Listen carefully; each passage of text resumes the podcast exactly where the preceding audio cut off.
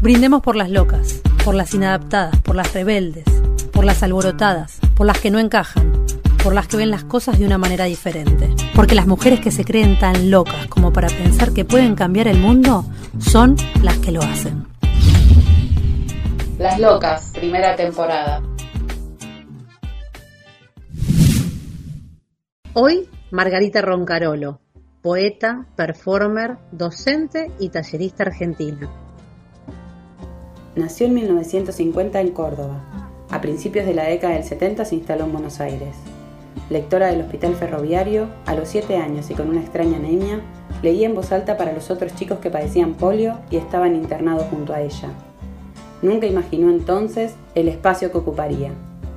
Participó en los talleres de Abelardo Castillo y Liliana Hecker. Creó la editorial Guacha Editora. Investigó formatos alternativos en Atrasamos Mil Años, Kamishibai y coordinó grupos de adolescentes y pacientes del Hospital Neuropsiquiátrico Borda en el taller de la L. Leer en voz alta es ocupar el espacio con la palabra, y ocupar el espacio con la palabra es poder, dijo la poeta en Alternativas, un programa de entrevistas de Casa Sofía. El maestro puede prometer algo ligado a la belleza y a la verdad. Reflexionó sobre aquello que significaba para ella la docencia.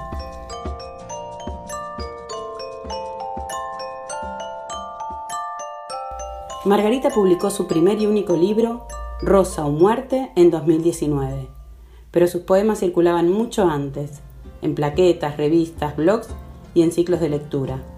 Su militancia en múltiples frentes, como la docencia durante 27 años en el Instituto Vocacional de Arte Labardén o en los talleres que brindaba en su casa en el barrio de Chacarita, fue postergando la edición de su libro.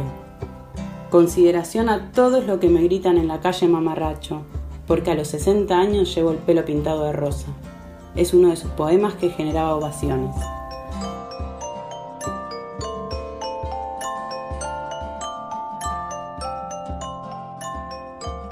Con esa forma de ser y estar tan arrolladora, con esa voz cavernosa y envolvente, era una maravilla imposible de olvidar. Cuando interpretaba un poema, ponía el cuerpo, la mirada y los gestos al servicio de la palabra, su pelo pintado de rosa añadía un pliegue de magnetismo a esa poeta, que era la más joven y audaz de todas. Nunca perdió la curiosidad por el mundo. Sembró palabras, animó a escribir y fue tan generosa que su mejor legado podría condensarse en una convicción colectiva que nos interpela. O inventamos o estamos perdidos.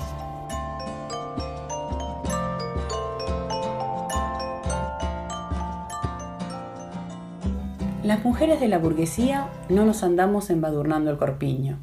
Es cosa de mujeres. Nunca una mujer se ensuciaría el corpiño con la grasa del pollo, tampoco la piel que está debajo del corpiño. Grasa de pollo entre la piel y el corpiño, todo el tiempo sintiendo ahí la piel sucia, el corpiño raspando la grasa del pollo. Hay pocas cosas que una mujer no haría, muy pocas cosas. ¿Qué guardaría usted, señora, dentro de su corpiño? ¿Un billete de cualquier cifra? Según su grado de necesidad. Un papel con una dirección vital. Un pañuelito perfumado mi abuela guardaba en el corpiño. Un pañuelito con puntillas. Sobresalía la puntilla. Nos secaba las lágrimas con la punta. De la puntilla, un ramo de margaritas. La bolsita de alcanfor, prendida con un alfiler de gancho en una cinta roja para el mal de ojo. Una medallita de la Virgen, una navaja, un estilete, un cuchillo para asesinar al amante infiel. ¿Puedo sacar el cuchillo del centro de mi corpiño sin cortarme la piel delicada de mis pechos blancos? La carta de mi amorcito, la llave de la alcoba del palacio. Sacó la pesada llave con leve mano de entre sus nibios pechos. La mujer de barba azul extrajo la enorme llave de entre sus corpiños. Con volantas, la hizo girar en la cerradura. Volvió a guardarla en el pecho. Un frasquito con veneno insecticida para las hormigas. Cianuro para echar en la boca. Del hormiguero, montonero. Un pincel atravesado de lado a lado. Una lapicera si es escritora. Una manzana, Eva, la que duerme en el paraíso. Naranja, naná o ciruela. Vuelcan a mano dentro del corpiño y ofrece gentil la manzana Blancanieves la bruja. Todos gestos graciosos, leves, dignos, nobles, incluso con la nobleza del asesinato, o del puñal que se hunde en la propia piel, rasgando el corpiño.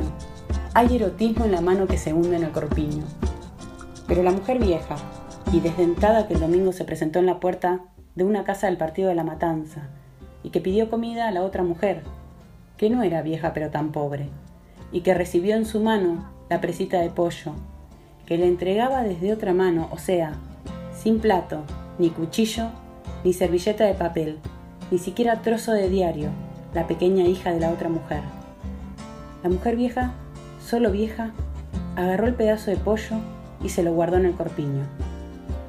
Desde ese día me baño sin parar y he lavado todos mis corpiños con agua de lavandas y espliegos y aromas de inciensos, aprovechando la cercanía de las fiestas navideñas y toda esta cosa tan grata del espíritu ritual.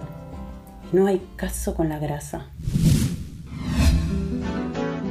Leer en voz alta es ocupar el espacio con la palabra. Y ocupar el espacio con la palabra es poder. O sea, primero hay una ocupación del espacio, no con la palabra en voz alta. Y después la cuestión de poder. El poder en su acepción de puedo hacer cosas. Eso es poder.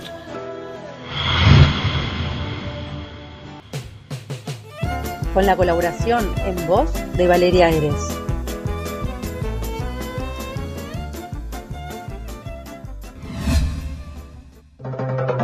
Esta fue una producción de Miel de Arcilla Contenidos. Para saber más de nosotras, búscanos en las redes.